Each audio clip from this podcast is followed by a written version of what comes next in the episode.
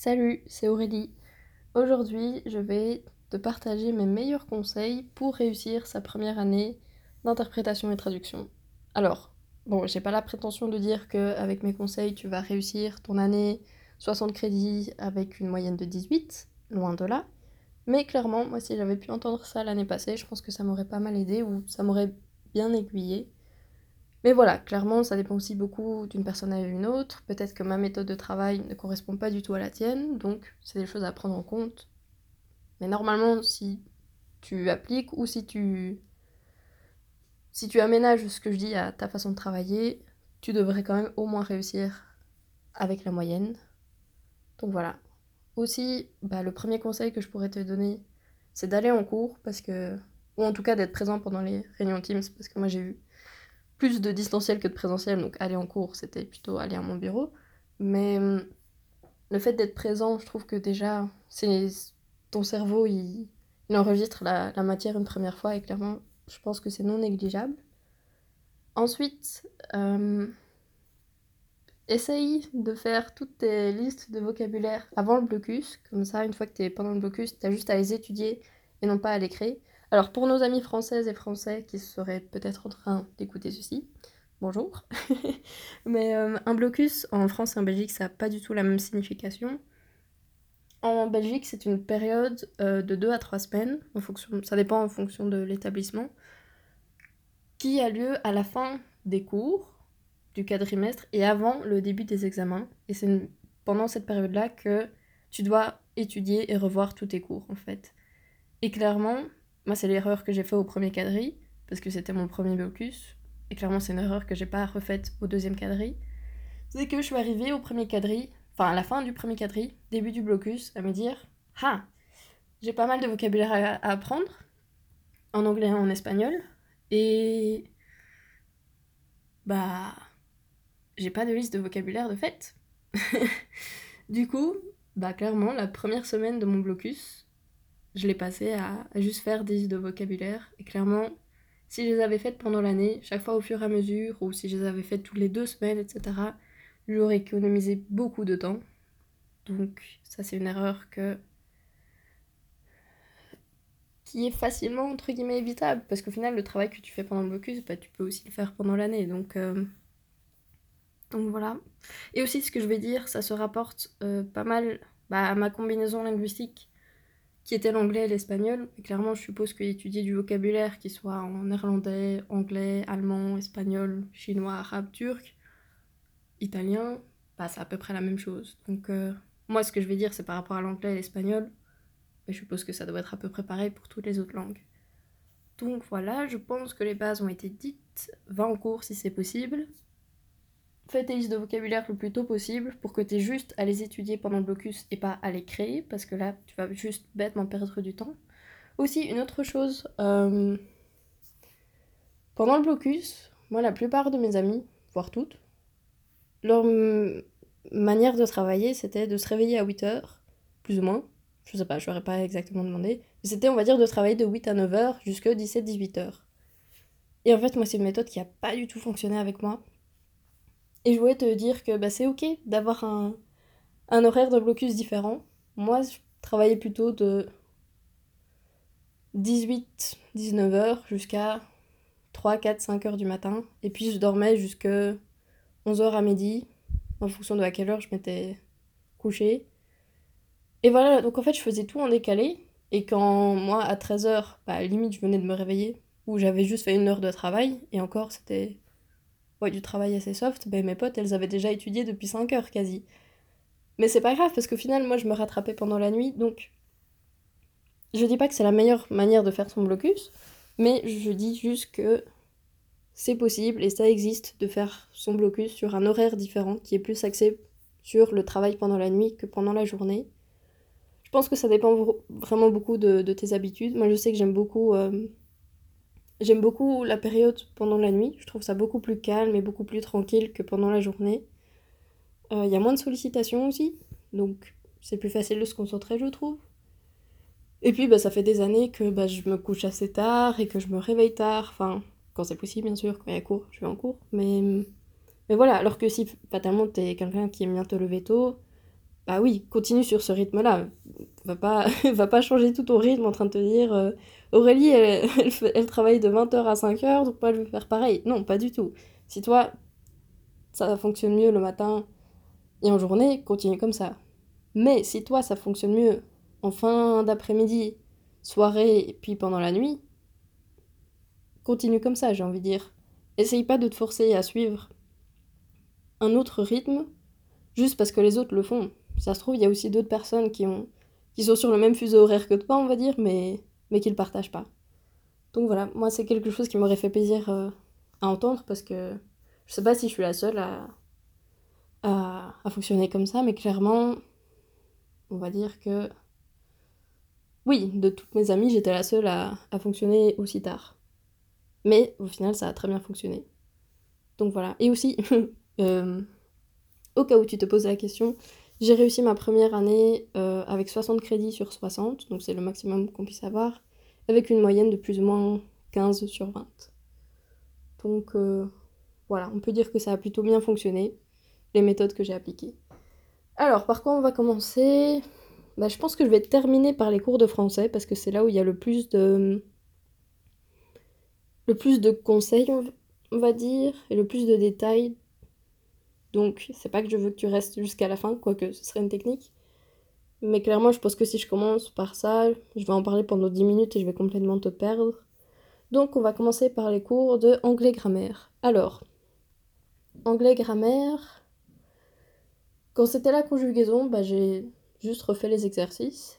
Et alors, quand c'était plutôt l'analyse de phrases et la phonétique, là, j'ai vraiment eu beaucoup de mal déjà à comprendre la théorie, mais une fois que je l'ai comprise, c'était vraiment des exercices, des exercices, des exercices. Beaucoup plus que ce que j'ai fait pour la conjugaison. Là, clairement, c'était vraiment du matraquage et j'en refaisais, j'en refaisais, etc. Et encore, même maintenant, si on me demandait d'analyser une phrase ou de transcrire en phonétique quelques mots en anglais, j'aurais encore du mal. Mais donc, clairement, des exercices, des exercices, des exercices. Je pense que là, il n'y a pas de. Il n'y a pas de formule magique, très clairement. Et c'est un examen que j'étais persuadée d'avoir raté et qu'au final j'ai réussi avec un 13, il me semble. Mais, mais voilà, c'est aussi un examen que j'aurais plus que j'aurais pu plus travailler, sachant que bah, j'avais vraiment du mal avec la matière. Et j'ai préféré me concentrer sur les cours de français. Et ça, c'est aussi une chose à éviter de faire. C'est que oui, les cours de français sont super importants. Il y a beaucoup de matière à connaître, etc. Mais il faut essayer de pas de pas délaisser les autres cours pour le profit des cours de français. moi, clairement, c'est ce que j'ai fait pour les deux blocus. Mais alors, ce que je faisais, c'est que limite, mon blocus était axé sur les cours de français. Bien sûr, un petit peu de vocabulaire, etc., en anglais, en espagnol. Mais au final, je me retrouvais, oui, à étudier les cours de français, donc phonétique, linguistique, ça c'était qu'au premier quadri. Et puis grammaire, lexico, c'était pendant les deux quadris. Et au final, bah, j'étudiais ça pendant le blocus et je me retrouvais à étudier les autres cours pendant les jours libres entre les examens. Et ça, c'était vraiment beaucoup de stress. Donc si tu peux éviter de faire cette erreur-là, clairement je pense que ce, sera que bénéfique.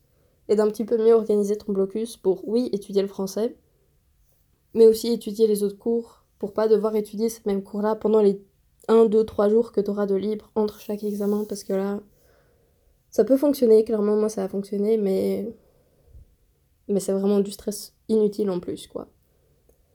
Donc voilà, ça c'était anglais grammaire. Ensuite, Anglais, maîtrise de la langue écrite. Bah là, le vocabulaire, c'est pas sorcier, c'est juste étudier, pratiquer le vocabulaire. Euh, moi, j'utilisais beaucoup euh, Quizlet. Euh, les gars, si vous voulez me, si vous voulez me sponsoriser, avec grand plaisir. c'est l'application, enfin le site internet que j'ai utilisé, que j'ai le plus utilisé pour, pour mes révisions. Donc, bah, comme j'avais dit, au premier blocus, j'ai fait mes listes de vocabulaire sur le moment même pendant blocus, mais après, pour le deuxième locus qui était au mois de, mai, c'était déjà tout prêt, donc j'avais plus qu'à étudier les mots pour euh, l'examen pendant le blocus au lieu de. Enfin bref, je pense que tu as compris. Donc voilà, là c'était juste de l'étude et aussi un petit peu refaire des exercices de compréhension à la lecture qu'on avait fait en cours. Ensuite, anglais oral. Là, je dois dire que j'ai pas beaucoup pratiqué dans le sens où mon aisance à l'oral en anglais et pareil pour l'espagnol est quand même assez bonne. J'ai pas trop de difficultés à trouver mes mots, à chercher mon vocabulaire, etc. Et du coup, bah, ce que je faisais, c'est que la veille ou l'avant-veille, euh, bah, essayé d'appeler quelqu'un d'anglophone qui est dans mon entourage. Comme ça, je, pourrais je pouvais pratiquer. Pareil pour l'espagnol. Et sinon, bah, il y avait quand même parfois quelques vidéos YouTube à connaître, ou alors des textes à connaître, etc. Ou pas à connaître par cœur, mais connaître le contenu. Et alors ça, je les relisais la veille et puis le jour même. Et, je regardais à nouveau les, les vidéos YouTube qu'on avait travaillées en cours. Mais donc voilà, j'ai pas spécialement étudié, étudié pour ces cours-là parce que je savais que j'étais quand même plutôt à l'aise à l'oral. Ensuite, euh, bah, du coup, espagnol grammaire. Ben, pareil pour anglais grammaire, en fait, il n'y avait pas de la théorie pure et dure qui était demandée. C'était juste des exercices, comme ça la prof voyait si, quand tu faisais les exercices, ben, tu avais compris la théorie ou pas. Et alors, ben, ce que j'ai fait, à part apprendre la théorie, bien sûr, logique, mais euh, j'ai juste refait beaucoup d'exercices. Et... et voilà, ça a fonctionné. Et aussi, j'ai surtout refait pas mal d'exercices avec euh, les textes à trous où il fallait de soi-même savoir quel temps il fallait utiliser, euh, à quel moment dans le texte, etc. C'est des exercices que j'ai pas mal refait. Ensuite, oh j'en ai marre de dire ensuite.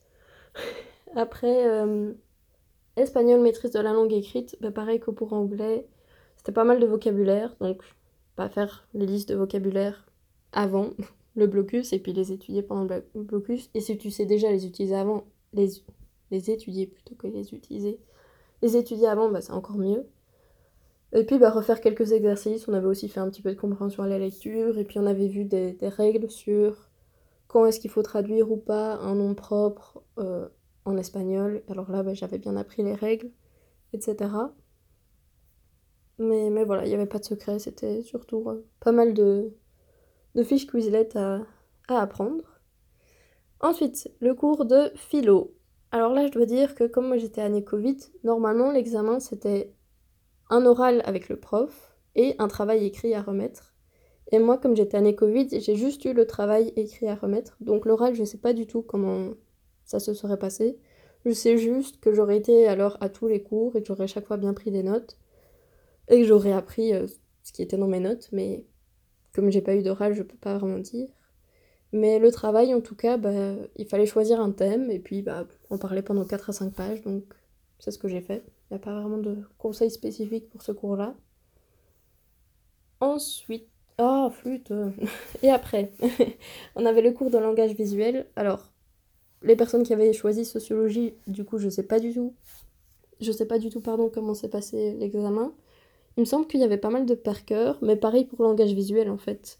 Alors bien sûr, c'était pas du par cœur de se dire euh, il faut savoir que cette œuvre-là a été peinte par cette personne-là et en telle année, non, mais ça, il fallait savoir les caractéristiques de chaque mouvement, de chaque période, etc.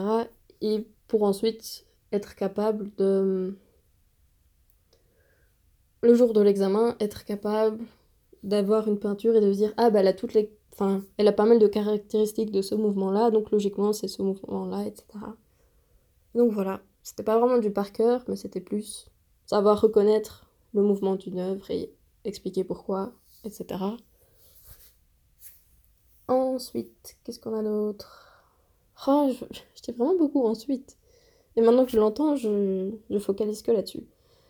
Pour le cours de droit, alors là c'était en distanciel et c'était officiellement un cours ouvert. Donc je dois dire que si ça avait été en présentiel, pas à cours ouvert, je l'aurais étudié d'une toute autre manière, mais là, ben, j'allais chaque fois en cours ou alors je regardais les enregistrements et je prenais pas mal de notes. Et le jour même de l'examen, parce que l'examen était à 14h, le jour même j'ai relu mes notes, je les, je les ai relues avec mon père. Et, et c'est tout en fait. Donc euh, là maintenant tout de suite, c'est vrai que la matière, je pourrais pas vraiment la ressortir, parce qu'au final, je l'ai jamais vraiment apprise par cœur vu que c'était euh, officiellement un cours ouvert. Donc voilà. Mais, mais si ça avait été en présentiel, j'aurais, étudié, j'aurais refait des exercices. J'aurais peut-être essayé de trouver des sites internet qui auraient peut-être pu générer des questions. Je sais pas si ça existe. je dis ça, mais je sais pas. Mais, mais voilà, j'aurais étudié d'une toute autre manière. Mais là, comme c'était à la maison, à cours ouvert, bah. oui, j'ai juste relu le matin même et ça a fonctionné. Bon, ça a fonctionné, mais j'ai quand même eu la note la plus basse de, de tous mes examens. J'ai eu un 13, comme pour anglais grammaire, mais c'était les deux notes les plus basses que j'ai eues. Donc voilà, ça a fonctionné, mais clairement, ça aurait pu être mieux. Puis on a culture anglaise. Alors là, bah tout d'abord, il y avait un livre à lire.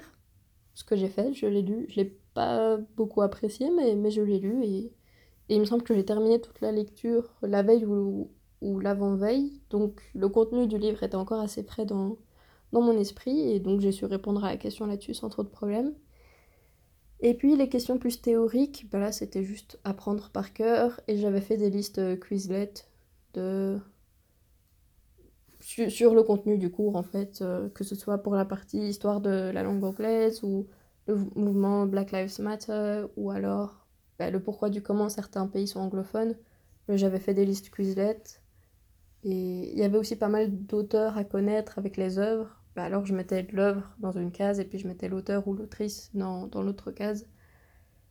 Et puis voilà. Et pour culture espagnole, beaucoup de par cœur aussi. Bon, parfois aussi un petit peu du, du bon sens. mais. Euh, parce que par exemple, la géographie, bon, c'était quand même beaucoup de par cœur, mais à partir d'un moment, enfin, tu sais que Madrid c'est au centre, que machin, blabla, etc. Mais voilà, beaucoup de par cœur. Euh, L'examen était quand même plus compliqué que ce qu'on pensait. Et il demandait plus de détails que ce que moi j'avais étudié. Moi j'avais étudié pas mal en surface, je dois dire. Et il y avait quand même des détails qu'au final la prof a demandé et que j'étais incapable de répondre. Donc si je pouvais revenir en arrière, clairement, je passerais un petit peu plus de temps sur cet examen-là. Et j'étudierais quand même plus en profondeur. Mais en surface, ça, enfin, j'ai quand même réussi, mais, mais clairement, j'étais pas rassurée. Après, ce qui a peut-être aidé, c'était que moi j'ai eu un travail à rendre pour ce cours-là de culture espagnole et une présentation aussi devant la classe que j'ai faite. Et bah là, clairement, c'est pas des points cadeaux, mais ni des points donnés, mais c'est quand même assez facile de réussir ce travail. Du moment que tu fais pas un hors sujet, je pense que je pense que ça doit aller. Et donc voilà, on a fini. Non, je rigole. Il reste les cours de français. Alors, pour les cours, euh, de linguistique, là je dois dire que faut vraiment pas suivre mon exemple parce que juste étudié la veille et ça a fonctionné. Mais par contre, j'étais persuadée d'avoir raté. Donc, au final, j'ai eu des bons points, mais j'étais vraiment persuadée d'avoir raté. Et oui, clairement, si je pouvais revenir en arrière, j'étudierais pas la veille, j'étudierais plus tôt. Parce que le coup de stress que j'ai eu, et même au moment même à l'examen, j'étais vraiment pas sûre de, de mes réponses. Donc si je pouvais, bah oui, je l'aurais étudié plus longtemps et plus en profondeur. Après, ce qui a peut-être aidé, c'est que j'avais chaque fois été présente euh, au cours, ou alors j'avais vite... Euh, enfin, j'étais à jour dans les enregistrements. Tout ça, ça a sûrement aidé. Et il me semble qu'il y avait des définitions à connaître pour ce cours-là, pareil pour phonétique. Et alors là, bah, comme toujours, Quizlet, avec chaque fois le mot et puis sa définition. Et ensuite, bah, phonétique, justement. Euh, les définitions via Quizlet. Et alors, il y avait une partie sur les variétés géolinguistiques, qu'on appelle plus communément les accents. Et alors, ce que j'avais fait, c'est que j'avais réécouté les, enregistrements, enfin les audios que la prof nous avait, nous avait passés en classe, pour me refamiliariser avec euh, les différentes variétés géolinguistiques. Et j'avais fait en sorte de connaître par cœur les, les caractéristiques, parce qu'il fallait chaque fois connaître les caractéristiques de la variété géolinguistique de Bruxelles, de Namur et de Liège, il me semble, peut-être aussi de Arlon, je sais plus très bien, et aussi celle euh, du midi de la France. Donc voilà, juste refaire ça à la maison, réécouter pour être, pour être à l'aise quand la question tombera. Et oui, pareil pour... Euh, il y avait pas mal de transcriptions à faire il y avait un texte à transcrire euh, du, bah, du français vers l'alphabet phonétique français. Et alors là, bah, c'était beaucoup d'exercices, enfin, de transcription que j'ai fait euh, en amont. Et c'est. Je pense que j'en avais parlé dans le premier épisode. Mais je pense qu'à un moment, oui, donc j'en avais parlé. Et en fait, à un moment, euh, je me suis prise au jeu. Et clairement, il, il s'est pas passé ça avec l'anglais. Et peut-être que ça m'aurait énormément aidé. C'est qu'à partir d'un moment, je, je, pensais à un mot par exemple le mot gentil, et alors je me, dans ma tête, j'imaginais la phonétique du mot, et puis j'allais la vérifier.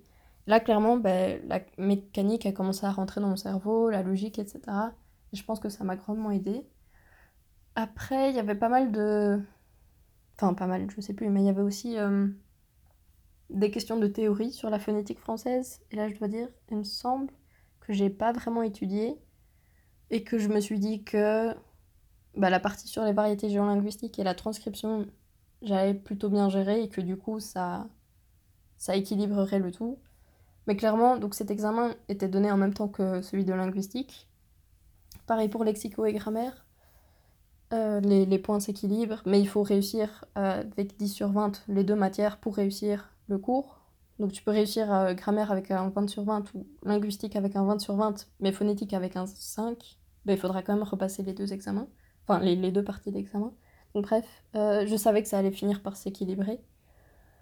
Donc voilà, mais clairement, pour linguistique et phonétique, j'étais persuadée d'avoir raté et... Et oui, pas mal de stress lié à ça. Donc voilà, je recommande l'étude un peu plus euh, avant, et enfin pendant plus de temps, et, et, voilà. Et enfin, grammaire et lexico, là où il y a le plus de choses à dire. Alors, tout d'abord, pour les cours de lexico, ben, il y avait pas mal de définitions à connaître, euh, entre 400 et 60... Non, entre 400 et 600 mots, il me semble. Donc, ce que j'avais fait, ben, j'avais fait des, listes Quizlet. Et alors, moi, ce que je faisais, c'est que je prenais un mot. Et. Donc, je prenais le mot et puis j'écrivais sa définition dans la case d'à côté. Puis après, je mettais dans la ligne d'en dessous, je mettais le mot tiré synonyme. Et alors, je mettais les synonymes du mot. Puis après, je mettais le mot dans la ligne d'en dessous, je mettais le mot tiré antonyme. Et puis, je mettais les antonymes. Et puis, quand c'est un mot compliqué ou j'aurais du mal de moi-même à trouver une colocation, bah, j'écrivais le mot en question, tirer colocation, et alors je mettais une phrase, une bonne phrase dans laquelle le mot était employé, histoire de, au cas où ça tombait à l'examen ce mot-là, bah, je pouvais facilement euh, me souvenir, ah oui, j'avais étudié ça, machin, blabla. Donc, c'est ça que je faisais. Donc, au final, pour chaque mot, j'avais entre deux et quatre lignes, parce que j'avais au moins la définition et un synonyme, et puis potentiellement autonyme et colocation. Pareil pour les expressions, chaque fois l'expression et puis sa définition. Expression tirée origine avec son origine, et puis expression tirée synonyme s'il y avait des synonymes ou antonymes. Et, et après, ça, j'ai eu beaucoup de chance. C'est que ma petite sœur a bien voulu m'aider à les faire répéter. Donc en fait, moi, à chaque fois, j'ai étudié les listes Quizlet de mon côté dans ma chambre. Et puis, une fois que je m'estimais euh, assez une fois que j'estimais que le vocabulaire que je venais d'apprendre était assez bien connu, j'allais dans ma chambre de ma petite sœur et puis euh, elle prenait la feuille, moi j'avais plus rien, et elle me disait bah alors ce mot-là donne-moi la définition, ce mot-là donne-moi ses antonymes, etc. Et alors moi juste euh, je répétais. Et ça, ça m'a énormément aidé. Donc, donc voilà. Après, il n'y a pas vraiment besoin d'avoir un frère ou une sœur. Tu peux peut-être demander à, à l'un de tes potes qui, ou à l'une de tes potes qui étudie aussi traduction-interprétation dans la même année et vous pouvez faire ça entre vous, parce que alors là, c'est c'est bénéfique pour tout le monde, parce que toi, ça te fait réviser la définition, et la personne, bah, elle t'a dit le mot, et en entendant ta définition et en te corrigeant ou pas, bah, ça va aussi l'aider à, retenir euh, la définition, ou les synonymes, antonymes, etc. Donc, euh, donc voilà, pas spécialement besoin d'avoir euh, une petite sœur, petit frère, grande sœur, grand frère, quelqu'un qui étudie la même chose. C'est tout bénéf pour tout le monde. Donc il y avait ça. Et puis il y avait aussi pas mal d'exercices de reformulation de phrases, euh, se débarrasser des mots inutiles, etc. Et ça c'était... Bah oui, juste refaire les exercices. Et en fait moi ce que j'avais fait c'est que pour chaque exercice en fait j'avais deux fichiers Word. J'avais un fichier Word avec l'exercice, juste la consigne, et c'est tout. Et j'avais un fichier Word avec euh, bah, l'exercice, donc sa consigne, et la réponse. Et alors moi ce que je faisais c'est que chaque fois, bah, j'imprimais juste la partie, enfin le fichier Word question, je, j'y répondais, et puis après j'allais voir sur l'ordi les réponses et, et je faisais comme ça. Il me semble que pour lexico c'est tout, et alors là on va passer au cours de grammaire.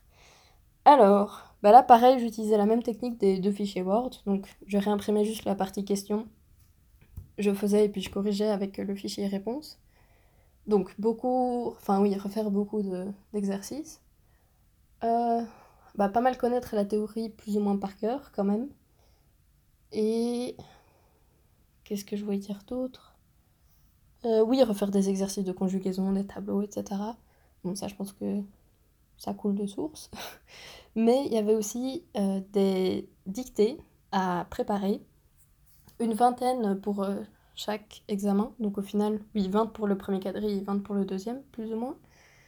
Et alors moi ce que je faisais, c'est que première fois que je faisais une dictée, je la faisais d'office à la main. Alors ça prenait vraiment beaucoup de temps, parce que la dame, au final, on dirait qu'elle parle très lentement.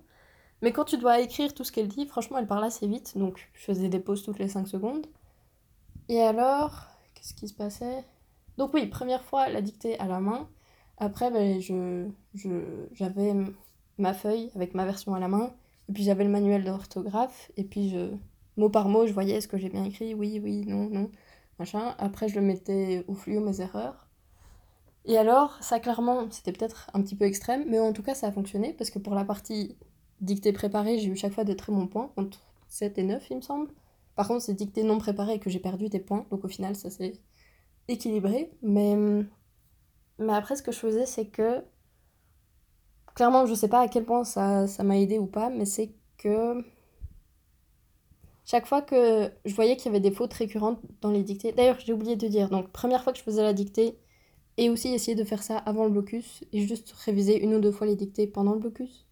Mais en tout cas, c'est vraiment important parce que je sais qu'il y avait des étudiants et des étudiantes qui étudiaient les dictées qui les, qui apprenait, on va dire, la veille.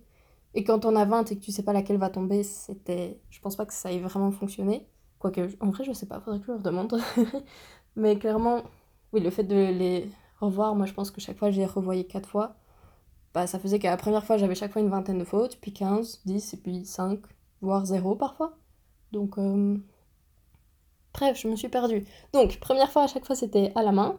Et puis la deuxième fois, troisième et quatrième fois, ou cinquième, je sais même plus, je les faisais à l'ordi sur Word, comme ça, bah, ça me permettait de taper plus vite, etc. Et de faire plus de dictées en, moins de temps, mais je faisais en sorte de décocher un, un, truc dans les paramètres qui fait que toutes les fautes ne vont pas être soulignées, et en fait, j'avais juste mon texte avec des fautes, mais elles n'étaient pas soulignées, donc j'avais pas la tentation de me dire ah oui, c'est vrai, là c'est une faute, etc. Donc c'était quand même assez spontané, même si c'était à l'ordi. Et alors, c'est ça le truc un petit peu extrême, je sais pas, pourquoi j'en ai parlé il y a deux minutes, mais bref.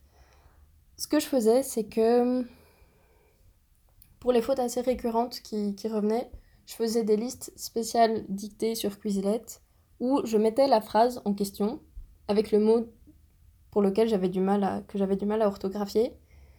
Et après, donc ça c'était la première case, la case de gauche, je mettais par exemple les gens sont gentils. Et après, dans la case de droite, si c'était le mot gentil que j'avais du mal, parce que je le mettais au singulier alors qu'il fallait du pluriel, bah alors j'écrivais le mot gentil à droite. Et ce qui fait que après je, je travaillais, c'est... j'étudiais entre guillemets ces listes Quizlet, où bah, Quizlet me montrait la phrase les gens sont gentils. Et alors moi, de moi-même, je, je devais écrire gentil au pluriel. Enfin, c'est peut-être un peu compliqué, mais ce qui fait qu'au final, mon, mon cerveau s'habituait au fait que bah, cette phrase-là, Désolée, il y a, le bruit d'un avion, j'espère qu'on n'entend pas trop. Cette phrase-là, ben, le mot gentil, il est d'office au pluriel. Pour cette phrase-là, ce mot-là, il est au singulier, etc. Donc c'est ça, je sais pas du tout à quel point ça a aidé ou pas. Mais, mais au final, j'ai quand même bien réussi les dictées, préparées. Donc je suppose que ça a aidé. Mais comme je dis, c'est peut-être un peu trop extrême, je sais pas. Mais ça habituait mon cerveau à me dire Ah oui, pour cette phrase-là, ce mot-là, il s'écrit comme ça, et de cette manière-là, etc. Donc, voilà, bah, je pense que c'est tout. Je pense que c'est déjà pas mal. Quasi une demi-heure. euh, J'espère que ça t'a aidé. Et... Ouais, c'est tout. À toutes.